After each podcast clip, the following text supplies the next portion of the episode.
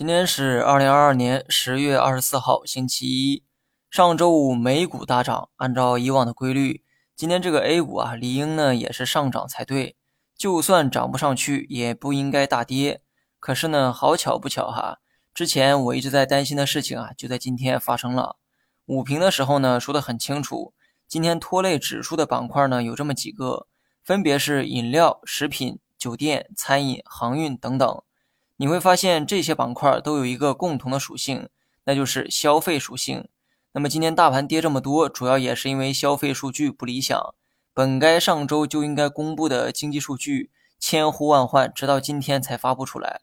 这期间我也表达了自己的担忧。上周大盘迎来小幅的调整，市场呢估计啊也是在担心数据这个问题。而今天证实了这一点后，情绪上迎来了彻底的宣泄。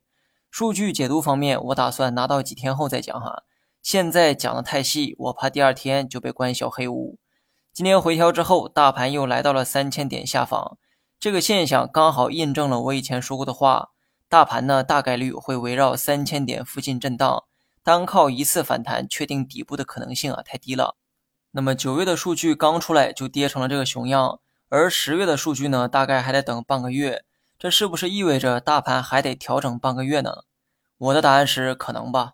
这期间你可以期待有利好政策出台，或者是等大洋彼岸那边传出嘹亮的歌声，鸽子的歌哈。